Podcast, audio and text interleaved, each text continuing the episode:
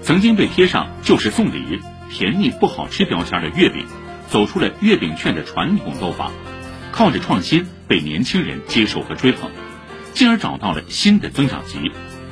文汇报记者调查发现，一款月饼能够走红，背后一定汇集了这样一些要素：大开脑洞的创意、传统文化的承载与创新、流量与资本的双重助推、营销炒作的眼球效应。每一只 C 位出道的小小月饼背后，都包含着新消费环境下的新商业逻辑。